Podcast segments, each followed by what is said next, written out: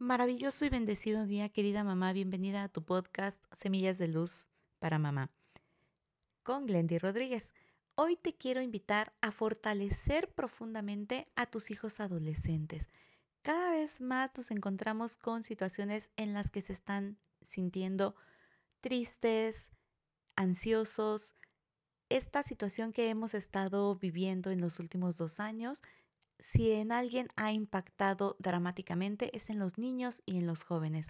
Así que bueno, maneras de fortalecerlos, de volverlos más resilientes, van a ser definitivamente conectar con sus emociones, poder aprender a expresarlas y a asumir que no está mal sentirse fatal, que cuando sí nos sentimos tristes, cuando sí nos sentimos decepcionados, cuando estamos experimentando una pérdida en mayor o menor grado, porque puede ser eh, desde no poder ver a sus amigos, que es ya bastante fuerte para ellos, puede ser la pérdida de una mascota, por supuesto la pérdida de un ser querido, todos estos aspectos que nos están eh, afectando en estos tiempos, pues sí es importante transitarlos de una manera profunda, de una manera acompañada.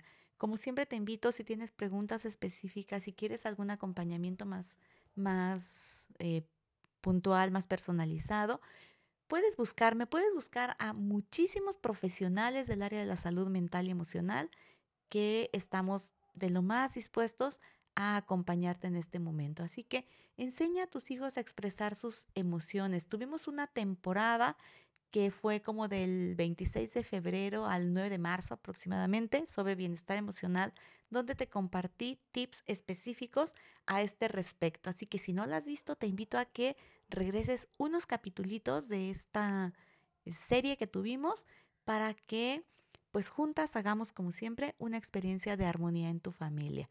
No está mal sentirnos decepcionados, tristes, incluso si empezamos a ver alguna situación de depresión, hay que atenderla de inmediato. La ansiedad y la depresión están a la vuelta de la esquina hoy en día.